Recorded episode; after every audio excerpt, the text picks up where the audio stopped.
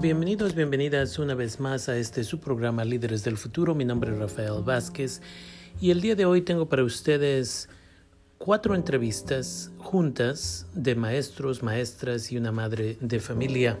La idea aquí es que como padres, madres de familia o maestros, maestras, estamos un poco confundidos, confundidas en cómo hacemos el mejor trabajo para apoyar a nuestros hijos y nuestras hijas, a nuestros estudiantes para que puedan sobresalir. Patia Reguín, Cintia Acevedo, Raquel Figueroa y el maestro Roberto Ramírez van a compartir con nosotros, nosotras, ideas desde ser maestros, maestras o ser padres, madres de familia en cómo podemos apoyar a nuestros hijos y nuestras hijas para que puedan sobresalir, cómo podemos apoyar a nuestros estudiantes para que puedan sobresalir durante estos tiempos muy difíciles. Empecemos. Clases de ciencias de sexto grado y una clase de séptimo grado de español. ¿Y cuánto tiempo ha estado enseñando en esa escuela? Ah, en esta escuela he enseñado por un total de siete años. Empecé mi carrera en Cali Calmeca y luego ah, trabajé en otra escuela y he regresado a Cali Calmeca. He estado ahí ya por, sería este mi cuarto año. Okay. ¿Y cómo ha sido esta transición para usted como maestra con la situación de tener que enseñar a los las estudiantes en una forma completamente diferente. primeramente, ¿está usando paquetes o está usando programas como Zoom o otros programas para educar a los niños? Ah, como maestra, y eso que enseño sexto y séptimo grado, ha sido difícil. Así que para todos los papás que estén preocupados o que sientan que esto es difícil, es difícil para todos. Y los comprendo. al principio dimos un paquete por una semana porque no sabíamos por cuánto tiempo íbamos a tener que quedarnos en casa. Y apenas hoy empezamos nuestro programa de aprendizaje a distancia, que es por ah, Google Classroom. Y este es un sistema que mis estudiantes ya conocen y que hemos estado usando durante el año. Ah, pero de todas maneras, he recibido hoy muchísimas preguntas porque no es igual. No es lo mismo que estar en un salón de clases y poderles explicar lo que estamos haciendo a nuestros, a nuestros estudiantes. Así que, en mi opinión, ha sido muy difícil para todos. Personalmente, ¿usted piensa que es más difícil que cuando estaba en el salón, que está dedicándole muchas más horas de trabajo para poder hacer este trabajo y hacerlo correctamente? Sí, esto es mucho más difícil, requiere mucho más tiempo como maestra y también soy mamá, así que tengo aquí mis hijos en la casa que van a la escuela. tengo, estoy contestando correos electrónicos, mensajes de texto desde las 7 de la mañana hasta las 11 de la noche. Estoy haciendo videos, estoy en mi computadora todo el día. Tomo descansos para hacer de comer o para salir y que me dé un poquito el aire, pero he estado trabajando yo, yo pienso que más horas que si estuviera en el salón. Y como madre de familia, ¿cómo ha sido la experiencia de tener a sus hijos, sus hijas en casa y al mismo tiempo tener que educarles con, you know, no soy seguro si van a la misma escuela o no, y no tiene que decirnos eso necesariamente, Ah, por su privacidad, pero ¿cómo ha sido la experiencia de recibir o paquetes o hacer lo mismo de hacer Google Classroom o lo que sea? Sí, también, aunque sea maestra, eh, es muy trabajoso. Ah, tengo un hijo en quinto grado y otro en kinder. Así es de que ah, el de kinder necesita mucha más atención. El de quinto grado es más independiente y sabe cómo hacer las actividades un poco mejor, pero de todas maneras necesito ayudarle. Así que ha sido muy difícil. Yo no sé si ha sido difícil para mí, solo me imagino a esas personas que tal vez no sepan tanto sobre cómo es la educación o qué es lo que necesitan aprender sus hijos.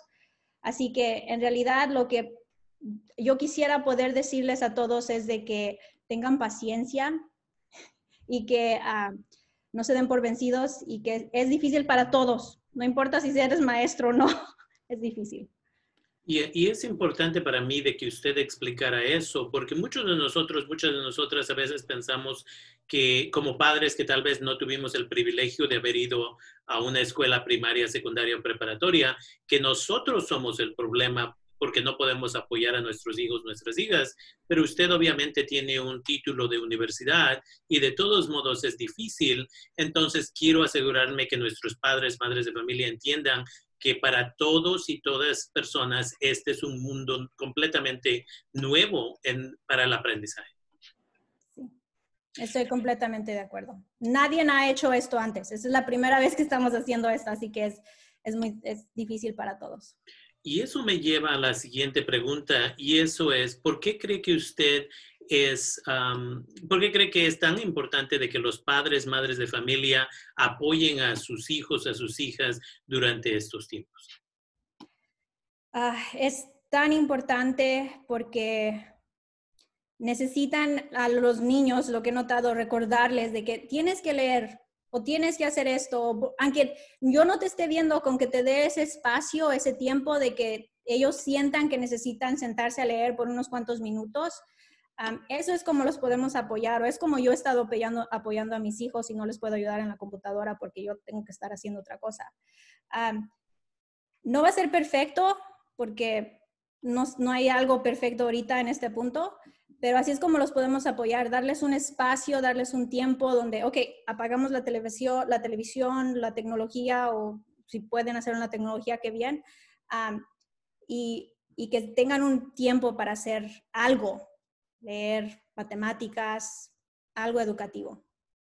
Y, y la última pregunta por ahora sería, en su situación, es, ¿en qué forma está apoyando la escuela específicamente a los padres, madres de familia que tal vez no entienden este proceso o no saben qué es Google Classroom o que simplemente no tienen internet en casa? Ah, lo que estamos haciendo ahorita, vamos a ver cuántos estudiantes participan y si hay estudiantes en nuestras clases que no están participando después de una semana, nosotros vamos a empezar a hacer llamadas y para comunicarnos con los papás y los estudiantes para saber qué es lo que está pasando. Y estamos dispuestos de hacer lo que podamos para ayudarlos a que se conecten, a que tengan una oportunidad de aprendizaje durante este tiempo, a que, que, sea adecuada para ellos, porque yo sé que hay personas que tienen cinco niños en casa y solamente una computadora. De alguna manera ayudarlos para que, apoyarlos de alguna manera para que puedan tener un poco de éxito. Muchas gracias. Y tal vez, me imagino vamos a regresar con usted en unos minutos, pero ahora me gustaría hablar con la señorita Cintia Guzmán y tal vez tiene otro apellido, pero eso es lo que tengo en mis notas. tal vez Cintia Acevedo. Acevedo. Exactamente. Entonces, gracias por tomarse el tiempo y estar aquí con nosotros, nosotras. Usted nos trae un, un uh, otro enfoque tal vez, porque usted no es maestra, ¿si estoy correcto? No. No soy maestra. Pero es madre de familia. Sí. Y cuéntenos cómo ha sido la experiencia para usted el moverse de, de, que sus hijos, sus hijas van al salón, ahora estar en casa y tener que hacer su trabajo desde ahí. Ah, es mucho trabajo. Yo tengo una hija que está en kinder.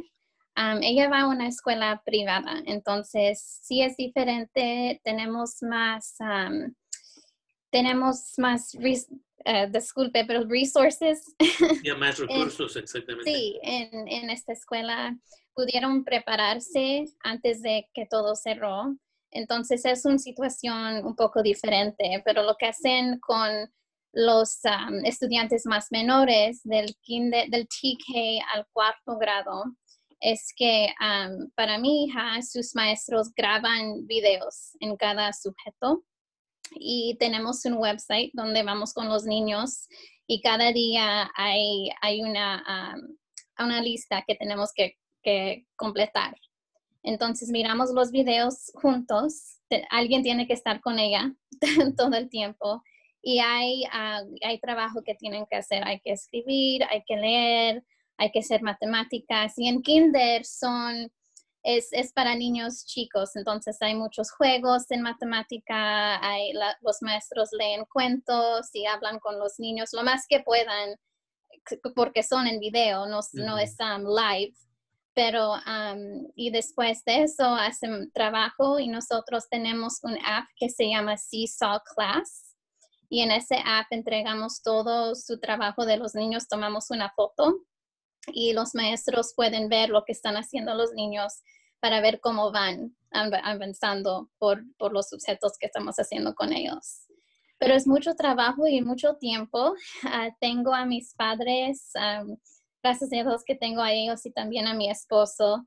Y tengo otro hijo que tiene dos años, entonces mi hija estaba en escuela todo el día y él estaba acostumbrado con su tiempo conmigo, entonces eso es diferente. Estoy con ella por lo menos como cuatro a cinco horas al día en frente de, de, videos y haciendo trabajo. pero es, es diferente y, ahora sé, puedo ver lo que hacen los maestros y es, wow, es, es mucho y es trabajo de, ni tengo palabras, pero estamos tratando de hacer lo mejor que podamos con, en esta situación, pero así, así voy con, con mi hija. Ha sido una, una lección muy grande, muy importante, yo diría, para padres, madres de familia, quienes usualmente mandan a sus hijos, a sus hijas a la escuela y que el maestro los eduque, que las maestras los eduquen, pero no necesariamente entendemos la dificultad de ser maestro, maestra, que tenemos, si están chiquitos, chiquitas, muchas veces se quedan con el mismo maestro o misma maestra por horas y horas, pero cuando ya están en la secundaria, a veces en la preparatoria, estamos hablando de niños y niñas que son a veces 150 o 180 niños y niñas diferentes diario, right? Y, y, tener la paciencia y tener la energía para poder educarles. Y de ahí a las 3 de la tarde o cuando salgan, se van los maestros, maestras con paquetes y paquetes y paquetes de tarea y por eso era importante de que le preguntara a Patia Reguín anteriormente de que si está viendo que está haciendo más trabajo de lo que hacía antes, porque ahora como padres, madres de familia, me imagino usted está finalmente viendo la dificultad de que es sentarse ahí con el niño o la niña por horas y horas. ¿Cuántas horas dijo que se sienta ahí, ah, sea usted o otra persona, para apoyar a su hija?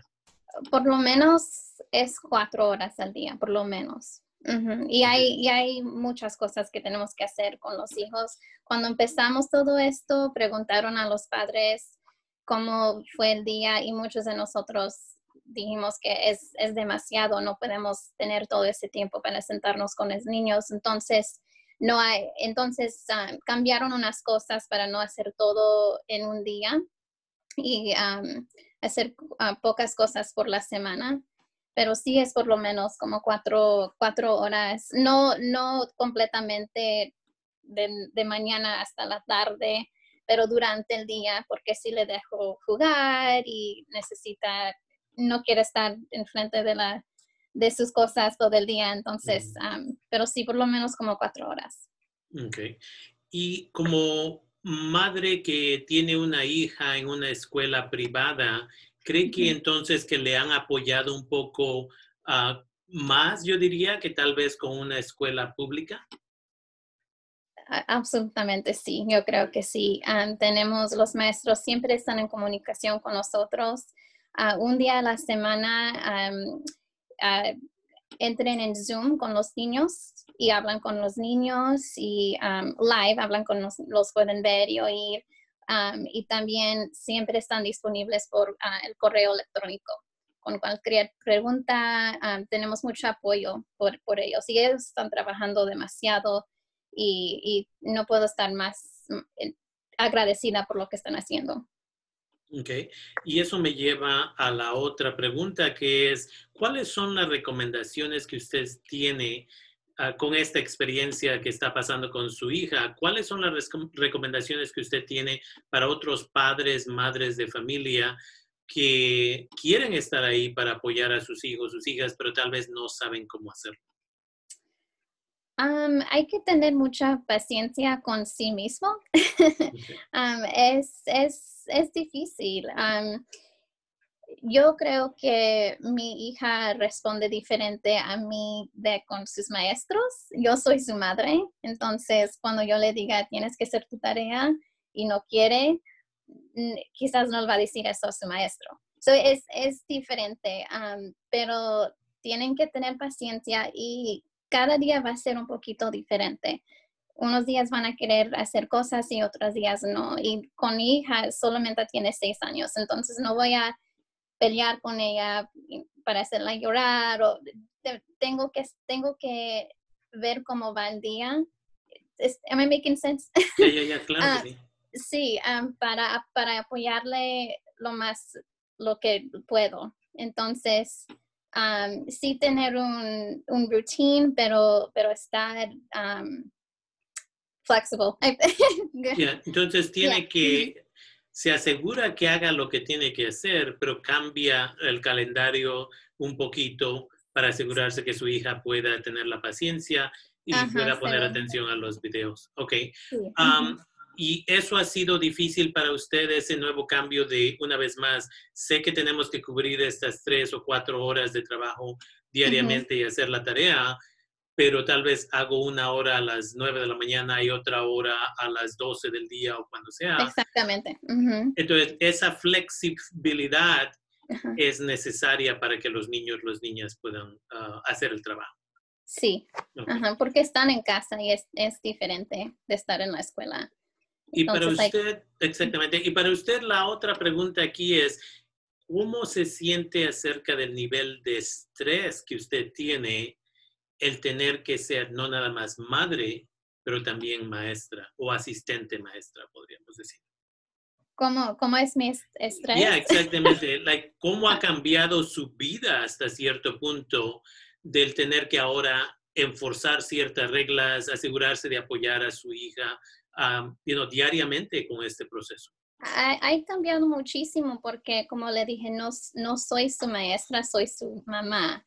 Entonces, tratando de ser su maestra, es, no, es, no es el mismo relación. Sí, sí, eso hace... Ajá. Entonces, sí es, es, porque digo que tienes que ser flexible porque en algunos días ella quiere poner atención y en otros quiere, quiere que yo sea mamá y que juega con ella. Entonces es, es diferente, es, um, es algo que siempre estoy tratando de balancear. Um, algunos días van muy bien y otras no van tan bien. Entonces tengo, pero tengo que tener paciencia con, con yo misma porque es lo que todo es lo que puedo hacer, no puedo hacer más de lo que estoy haciendo ahora. Entonces, y eso es súper, súper importante, ese mensaje para las madres, padres de familia, de que tenemos que tener paciencia con nosotros, nosotras mismas, tenemos que perdonarnos cuando empezamos a perder la paciencia y tenemos que tomar esos minutos alejados de los niños, las niñas, cuando empezamos a tener la ansiedad o el enojo, porque no, no sirve en ninguna forma el enojarse. Exactamente, sí. Ok, y regresaremos con usted. Me gustaría hablar ahorita con la señorita Raquel Figueroa o la maestra Raquel Figueroa. si nos podría decir, buenas tardes, si nos podría decir para qué distrito escolar trabaja, qué grado enseña y por cuánto tiempo ha estado enseñando. Yo trabajo por Centers de City Schools. Soy maestra de cuarto grado en César Chávez Language Academy. Antes era estudiante de Cali hace muchos años y he trabajado por cinco años en el distrito, tres aquí en César Chávez y dos en una escuela que se llama Brook Hill. Que también es parte del distrito. Que también, sí, es parte de Centers City Schools, pero es una escuela pública normal donde solamente hablan en inglés. Exactamente. Y para usted, ¿cómo ha sido esta transición de enseñar a los niños, niñas en el salón y ahora tener que crear nuevas formas de educarles? Igual como dijo la maestra Riggin, ha, sido difícil. No es igual dar clases o compartir tareas con los estudiantes por el internet, igual como estar en el salón. Cuando estás en el salón, puedes ver inmediatamente en la cara de los estudiantes si no están entendiendo algo. Y no se puede ver eso por la pantalla, especialmente como en mi escuela y pienso que tal vez en muchas escuelas no estamos haciendo o no estamos dando clases por Zoom o por Google Meet. Estamos haciendo reuniones para ver cómo están, you know. Es tiempo para que también que, para que los niños se vean, la escuela es un lugar muy importante para ellos, es donde pueden ver a sus amigos y si podemos tener reuniones por Zoom, pueden ver a sus amigos, pero no es igual dar clases y estar allí con ellos. Entonces, sí ha sido difícil. Soy muy afortunada que todavía vivo con mis padres, entonces no me tengo que preocupar por pagar renta, no tengo hijos, no me tengo que preocupar de ellos, no tengo esposo todavía, entonces yo nada más me preocupo de yo misma, pero de todos modos es difícil y estoy de acuerdo, en estos tiempos a veces encuentro que estoy trabajando más horas, aunque no estoy con mis estudiantes. ¿Y qué ha visto acerca de la participación de los estudiantes o la tarea? Si está coleccionando tarea, la están haciendo, o no la están haciendo. Para mí una preocupación que me imagino es una preocupación para toda nuestra comunidad es el cuánto los niños, las niñas se ven conectados o conectadas al trabajo.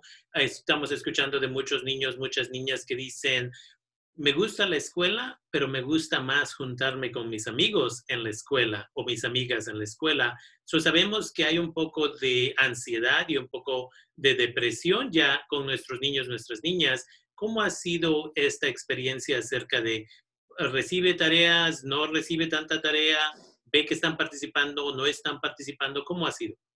Yo diría que yo tengo, entonces en cuarto grado tenemos dos maestras, una maestra de inglés, una maestra de español, entonces compartimos toda la clase de cuarto grado, hay 60, y de los 60 yo diría que ahorita tenemos más o menos 50 60% de participación y es más cada semana. Entonces, habían algunos, algunas familias que al principio estaban confundidos si teníamos que hacer aprendizaje o escuela a la distancia.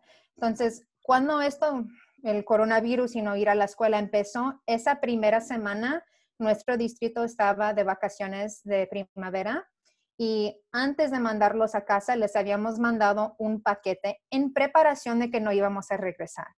Entonces, esa primera semana estábamos como cubridos, no tuvimos que dar clases, era tiempo para los maestros de prepararse para tener que hacer Google Classroom o lo que están usando. Hay algunas maestras en nuestro distrito y en, mi escuela que están también usando CISA porque son maestras de grados más chiquitos y CISA es más fácil para los niños chiquitos.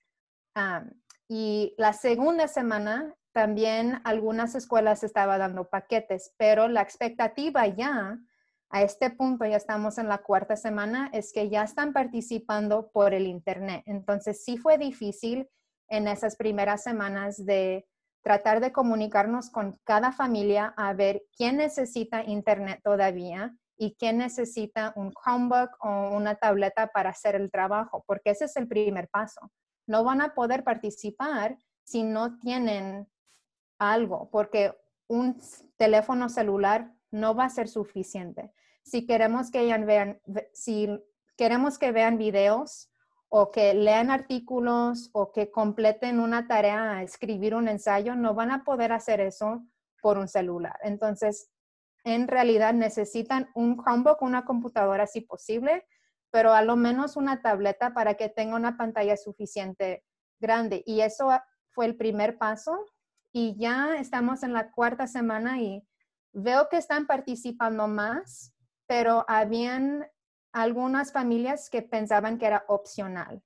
Entonces, en eso también tenemos que averiguar que entienden las familias que no es opcional en, de una manera de decirlo, que necesitan estar involucrados en la educación de sus hijos y necesitan de alguna manera participar. Y eso me lleva a otra pregunta que es muy importante. ¿Cómo usted específicamente está apoyando a los estudiantes y a los padres, madres de familia, para que sepan los padres cómo comunicarse con o cómo usar Zoom o Google Classroom o alguna otra cosa? a mí me dijeron que usted está creando videos para apoyar a los padres, madres de familia y estudiantes. Sí, yo empecé un canal de YouTube hace más o menos un año, tal vez año y medio, porque tenía tan, yo doy, clases de cuarto grado y en cuarto grado los niños y niñas empiezan a aprender cómo hacer multiplicación y división y no sé si ha visto tarea de cuarto grado, pero ya cambiamos matemáticas y tenían tantas familias que me estaban diciendo, no sé cómo hacer multiplicación de la manera que usted lo enseña. Entonces empecé mi canal de esa manera de enseñarles cómo hacer cosas de matemáticas, pero ya que empezó esto de educación a la distancia, yo sabía que tenía que enseñarles también cómo conectarse, porque muchas veces los niños saben cómo conectarse en el salón, pero hay algo que no está conectado ya que llegan a la casa y ellos piensan, ya no estoy en la escuela, no puedo hacerlo y tenemos que darles esa confianza. Sí puedes, tú ya sabes cómo hacerlo. Entonces, cuando hago ese video, les estoy enseñando los mismos pasos y yo también estoy aprendiendo cómo mejorarlos, pero estoy tratando de hacerlo lo más fácil para que todos puedan conectarse. Y después de que comparto los videos, todavía estoy mandando mensajes, hablando con papás y mamás que todavía están confundidos y toma tiempo, pero prefiero tomar el tiempo y ayudarlos de no tenerlos conectados. Entonces, hablemos acerca de la semana típica. Antes del coronavirus, ¿como cuántas horas por semana estaba usted trabajando? Y ahora, ¿como cuántas horas está haciendo para apoyar a todas estas familias? I mean, entrábamos a la escuela, eh, la escuela empezaba a las 8 o 10, yo me iba de la escuela más o menos cuatro y medio, cinco, y ahora estoy trabajando hasta la noche. You know, sí tengo más tiempo durante el día para tomar tiempo de comer, puedo, you saborear mi comida, no estoy comiendo demasiado rápido ahora, Ah, puedo salir a caminar durante el día por un ratito si gusto, pero si estoy trabajando hasta la noche porque todavía tenemos mucha gente y muchas familias donde sí están trabajando, no todos están en casa. Entonces, si las familias no llegan a casa hasta las 6, 7 de la tarde, y eso es cuando tienen tiempo para preguntarme cosas, entonces yo me estoy comunicando con ellos hasta que yo me voy a dormir. Y estoy trabajando con mi otra compañera durante el fin de semana también para hacer nuestros planes y estamos tratando porque queremos que los niños estén involucrados en lo que estamos haciendo, entonces estamos planeando tareas y buscando artículos que sean interesantes. No queremos nada más darles paquetes que sean aburridos, que no van a querer hacer. Entonces estamos tomando más tiempo. Yo diría especialmente en las primeras semanas, estaba trabajando 60 horas a la semana que es mucho, más que una semana normal. Y, you know, si tenemos que hacerlo de esta manera, queremos hacerlo lo mejor que podemos y queremos que los niños se interesen también en su propio aprendizaje.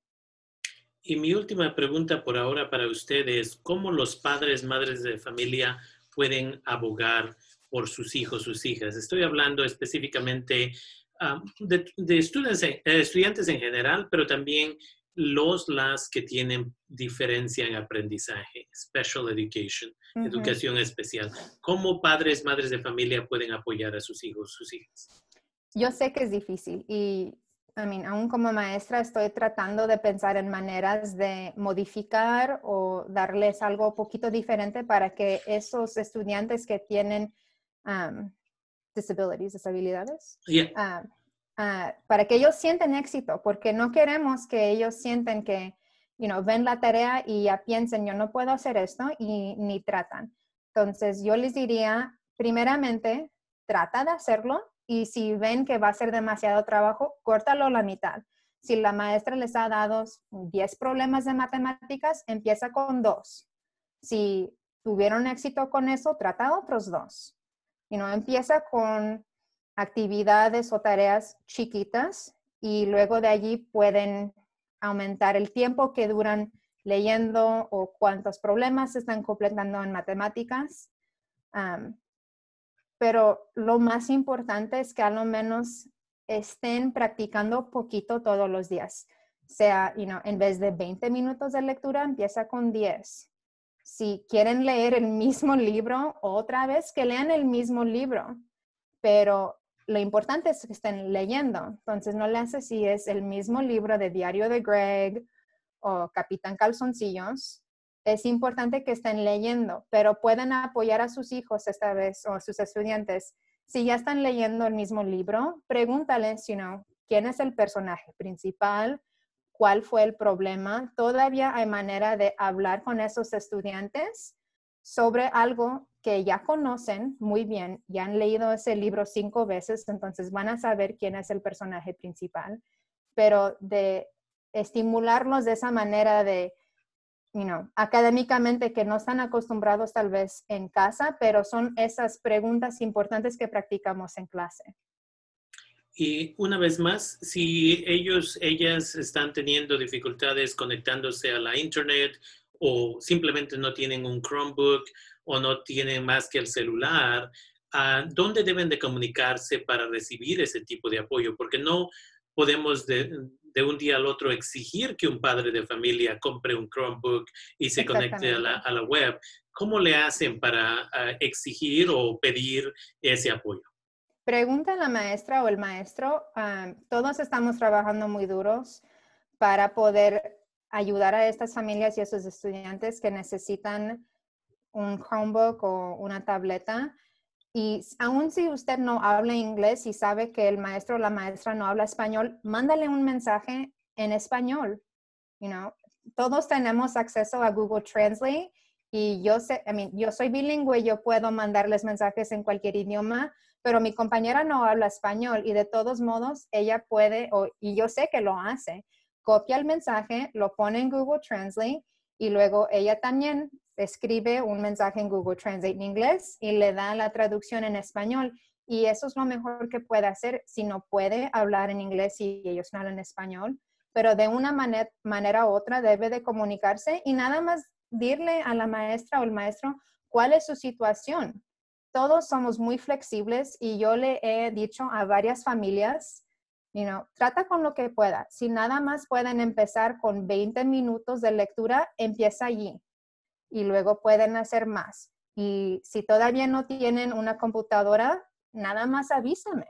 Yo soy muy flexible, puedo ayudarles, puedo yo preguntar a ver quién tiene un extra. A mí ustedes también pueden preguntar a sus amigos o otros familiares a ver si alguien tiene una tableta que no están usando o que les pueden prestar tal vez dar, pero las escuelas están tratando y si las escuelas no se están comunicando con las familias, las familias tienen que proponer y empezar ese, esa línea de comunicación con ellos. Aún, como dije, si no pueden hablar el mismo idioma, mándeselos en el idioma que sí hablan, porque todos tenemos acceso a Google Translate y podemos comunicarnos de esa manera. Muchas gracias a la maestra Raquel Figueroa. Y ahora me gustaría moverme al maestro Roberto Ramírez. Yo he tenido el privilegio, creo que muchos de nosotros, nosotras hemos tenido el privilegio de conocer al maestro Roberto Ramírez. Maestro, buenas tardes, bienvenido. Buenas tardes a todos. Buenas tardes a ti, Rafael. Y usted, para empezar con usted, me gustaría que nos cuente una vez más, ¿cuántos años tiene enseñando en, esta, en, el sistema educacional? Y una vez más, ¿cuál ha sido su área de especialidad? llevo como 47 años enseñando. Desde que me retiré, la densidad de trabajo disminuyó, pero no me puedo alejar de enseñar porque la necesidad es enorme, especialmente en la matemática y en la ciencia. Y eso entiendo es su especialidad. Usted ha enseñado matemáticas, física, ¿qué otras materias? enseñé 22 años en Hillsborough High, 13 en Windsor High, 24 años en Sonoma State University, dos clases por año y terminé 40 años ah, de Migrant Education. Y pues ahí tengo que continuar y enseñando la matemática y la física y tratando de llevar el mensaje de que todos podemos con dedicación. Y si entiendo correctamente, usted obviamente tiene su título de la universidad. ¿En qué obtuvo su título? Y tan importante es, ¿es usted nacido en los Estados Unidos o usted migró a los Estados Unidos como muchos de los, padres, madres de familia que nos escuchan? mi, mi, papá trajo a su familia cuando yo tenía 16 años. 10 años después de, que, de cruzar la frontera, ah, empecé a enseñar estas materias. Y mm, las licencias fueron en matemáticas, en física primero y en matemáticas. Ok. Y díganos cómo, cuáles son algunas sugerencias, algunos apoyos que usted con sus años de experiencia le podría recomendar a padres de familia, madres de familia que una vez más tal vez nunca tuvieron el privilegio de ir a un colegio, a una universidad, pero que quieren apoyar a sus hijos, sus hijas en estos momentos que tienen que estar en casa todo el día? Yo creo que lo más importante es que descubran el poder que tienen y el saber que tienen. La misma matemática que usan ellos en el trabajo, en la casa, en la calle, en el jardín, eh, a la hora de comer, toda la matemática, esa matemática y esas reglas que existen ahí son las mismas que se usan de matemática básica a cálculos. No, ellos tienen poder, ellos saben mucho y necesitamos que ellos tengan esa seguridad para comunicárselo a, sus hijas y a sus hijos. Ah, una actitud, un, si, lo vamos a hacer o mira envolver a la hija, al hijo en lo que están haciendo. Porque el, cerebro quiere aprender, quiere aprender. Ah, puede aprender y tiene que aprender, porque es así como hemos sobrevivido ah, como, como especie. Y entonces, el padre, la madre, también tiene que, escuchar para hacerlo bien y no cometer los errores que nos dice la científica Joe Bowler de la Universidad de, de Stanford, que un 98% de los padres y educadores en el mundo cometen un grave error, poniendo al estudiante en cajas. La caja de tú eres tonto, entonces tú eres tonto y, a tal punto que el estudiante cree que es tonto y no le va a hacer la lucha porque es tonto. Ya se lo dijeron y ya lo creyó. Por otra parte, también cometemos el error de poner a nuestros estudiantes en una caja. Tú eres inteligente, tú eres inteligente. Esa caja es tan dañosa como la primera caja, porque cuando ese estudiante, y lo miré miles de veces, cuando ese estudiante le hace la lucha a un problema que le está tomando tiempo, le para, porque no quiere dejar de ser inteligente. Le está tomando mucho tiempo y Dios mío, no lo voy a hacer. No, no, no, no se arriesga a, estar equivocado o equivocada, porque no quiere dejar de ser inteligente. No, no. Todo, todo trabajo y, lo que me valió en el salón de clase es de que por la forma en, la que yo fui tratado por mis maestros y en mi misma familia, experimenté de lo peor y de lo mejor. Entonces fui escogiendo ah, lo que trabajaba. Y, y, antes de que estos estudios científicos salieran de cómo de los errores que cometemos y cómo podemos enseñar mejor a nuestras criaturas, practiqué no darle la caja, no meter al estudiante en una caja o la otra caja. Sencillamente hasta la fecha, toda situación, todo problema toma mucho tiempo si no tienes experiencia, poco tiempo si tienes experiencia, ¿no?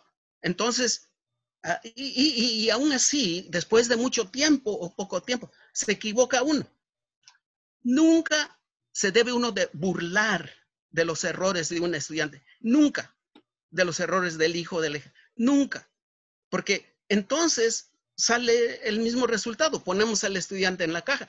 Cuando que nos están diciendo los científicos, con sus estudios de, de, décadas, que es en el, la corrección del error donde el cerebro tiene la habilidad de crecer, de reforzar lo que ya sabe. Y, otra cosa más, es la repetición lo que cementa los procesos en el cerebro. No.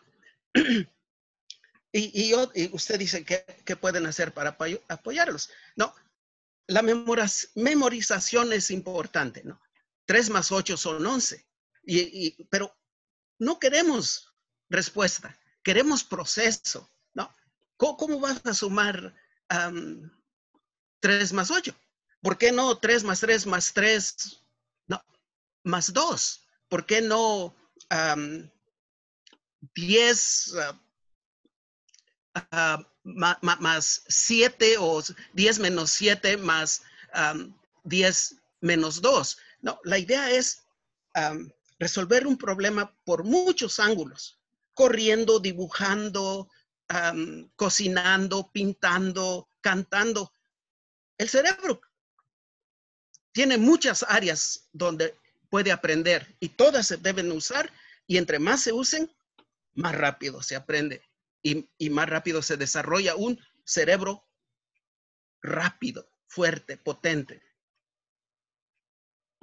Una de las cosas que padres y madres de familia han estado haciendo, que de mi punto de vista ha sido un error por ya muchos años, porque lo veo en restaurantes o antes lo veía en restaurantes, los veía en diferentes lugares, es en vez de dialogar con sus hijos, sus hijas, en vez de sentarse a hablar y educar a sus hijos, sus hijas, hasta cierto punto de la misma manera que mis padres lo hicieron y tal vez sus padres lo hicieron, lo que hacemos es, empieza a hablar el niño o la niña, aquí está el celular, no me molestes, aquí está la tableta, no me molestes, te vamos a dar tu propia televisión en tu cuarto con juegos de video para que no me molestes. Y para muchos de estos padres, madres de familia, ahora es un poco más difícil tratar de reconectarse con sus hijos, sus hijas. ¿Qué es lo que usted, ah, uno, qué es lo que piensa acerca de estos cambios que hemos tenido, de que la tecnología, hay tanta tecnología que muchas veces ya no existe la, comunicación entre padres e hijos, madres e hijas e hijos? Ah, ¿Cómo componemos esto? Bueno, Einstein nos dijo que los problemas más difíciles, y eso se mira en, las álgebras y, otras materias que estudiamos, los problemas más difíciles se resuelven con ideas muy simples. E, en, matemáticas tenemos como 21 reglas, y esas son las mismas reglas de matemática básica cálculos. No cambian. Son 21. Y todas son una, a veces los estudiantes dicen, esto es una babosada. ¿no? Cero por cinco es cero. Cero cinco veces es cero. Esa es una idea muy sencilla. O uno por diez es diez. ¿no? O, o tres más ocho es ocho más tres. estas son las reglas de las que yo estoy hablando. Y sin embargo, es con esto con lo que resolvemos situaciones muy difíciles. ¿no? entonces, nuestros padres tienen que compartir lo que saben, ¿no? por más sencillo que, que, lo encuentre. ¿no? Por ejemplo, tres manzanas aquí ocho manzanas allá. No, ¿cuántas son? Son once manzanas. Oh, sí, ya sabes sumar tres 3 más 8, muy bien. Ahora, ¿cuántos son 3 peras más 8 manzanas? ¿No? Ahí es, ahí ese momento están preparando al estudiante para el grado 7 y en adelante. ¿No? A más A más A más A, ¿no? Son, cuenta las A's y pues tienes cuatro A's, ¿no? Pero A más B, bueno, esa es una situación como las manzanas y las peras. A más B es A más B y ahí se quedó, ¿no? ¿Por qué? Porque pues, las letras no se suman, no se restan, nada más se colectan, nada más se, mantienen eh, el récord de, lo que están haciendo ahí. Más A, pues va sumando a lo que esté ahí, ¿no? Y, y, así como manzanas y peras no se revuelven porque la naturaleza no nos los permite. No podemos decir, oh, necesito ah, tres manzanas, oh, tráeme tres peras para hacer el mismo trabajo. No, todo es distinto, ¿no? Y la naturaleza no nos permite sustituir, una por la otra, ¿no? Igual que una mitad más un tercio. Bueno, no son dos quintos. Y, le diré, la mayoría de estudiantes en high school, el primer día que les doy el examen, me dicen, la mayoría, que una mitad más un tercio, ¿no? Son dos quintos ay, chintolas, ¿cómo, le hiciste? Porque la, naturaleza no trabaja así, ¿no? Eh, eh, aquí tenemos otra situación donde no, ah, tres manzanas más ocho peras, pues ahí se quedan. Al igual que una mitad y un tercio, pues no se van a poder sumar, porque son tamaños, cantidades distintas, ¿no? Aunque tengamos uno y uno, no son dos. Tenemos que quebrar esos pedazos en pedacitos más chiquitos, ¿no? De la misma medida. Y ya cuando los cambiamos a sextos, ¿no? Tres sextos más dos sextos, ah, sí, cinco sextos. Y yo digo que los padres tienen que envolver a, los hijos, a las hijas, ¿no? y desarrollarles un amor, un respeto por el saber. Es, es, yo creo que es el mayor problema que encuentro en el salón de clase. No hay respeto para el saber y no va a haber respeto para el maestro y la maestra, ¿no? ¿Y dónde va a nacer eso? ¿No? ¿Dónde nace? Si, si no en la, en la casa. Miro a los estudiantes y digo, ay, pobrecitos, la situación en la casa no está buena. No, no se practica paciencia, no hay paciencia.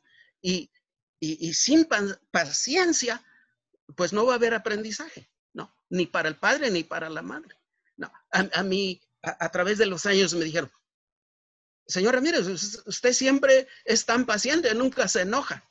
¿Cómo puedo ser impaciente si quiero que aprendas? No. Definitivamente. Ya vamos a llegar al final de nuestros de nuestro programa para el día de hoy me gustaría que los cuatro, las cuatro de ustedes se tomen un segundo y piensen acerca de un minuto de recomendaciones. Entonces voy a empezar con la ah, señorita, con la maestra Raquel Figueroa. Si nos puede dar un minuto de recomendación, sea para los padres o sea para los hijos. Quiero repetir lo que dijo Cintia y eso es que los padres y las mamás tienen que tener paciencia con ellos mismos primero. Los niños van a estar bien. Van a aprender, es lo que hacen. Si lo aprenden este año, lo aprenden el año que sigue, todos vamos a estar bien. Lo más importante es que estén felices, que estén amados y que de alguna manera sigan aprendiendo. Empiezan donde puedan si no tienen acceso al Internet o no tienen una computadora o una tableta, comuníquense con la maestra de, o el maestro de cualquier manera que puedan, sean en inglés, sean en español, usen Google Translate. Hay tantos recursos que están allá que son gratis que puedan usar para empezar. Y yo no conozco a ningún maestro, ninguna maestra que no quiera ayudar a sus estudiantes. Entonces, comuníquense con ellos, tengan esa línea de comunicación y todos vamos a trabajar juntos para you know, el éxito de los estudiantes. Gracias.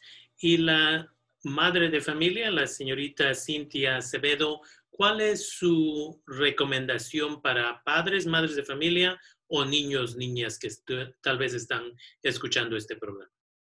Sí, ah, quería comentar algo que dije a la maestra Figueroa y es que es, es, diferente estar en la escuela y yo sé que mi hija extraña a sus amigas y eso es importante de reconocer y de y lo que están perdiendo de no estar en la escuela, eh, tienen que darles más amor, como dijo la señora Figueroa, y tratar cosas diferentes. Si no quieren estar enfrente de un papel, llévalos a la cocina a, contar papas o frijoles y, quita dos, dos papas y cuántos tienes, tienes cinco. trata algo diferente, juega con ellos porque están aprendiendo cuando están jugando, ah, por lo menos los chiquitos y darles uh, mucho amor y que estén seguros porque sí, yo sé que mi hija sí siente el estrés del coronavirus, está, siempre está oyendo cosas que estamos en las noticias y, y, sí saben y sí lo sienten. Y entonces yo creo que eso es más importante, que estén felices, que, que tratar de, de de esta escuela de la distancia que sea lo más ah, positivo posible. Y, hay que tener paciencia con sí mismo y, estar bien con satisfado, satisfied con sí mismo, que, que, estás haciendo lo, más, lo, lo puedes que hacer. Gracias, gracias. Sí. Y la señorita Patty Arreguín. Yo estoy de acuerdo con lo que dijo la Cintia, de que sí, tenemos que tener compasión por nosotros mismos, por nuestros estudiantes, por nuestros hijos, a tenernos mucha paciencia a nosotros mismos y a nuestros estudiantes.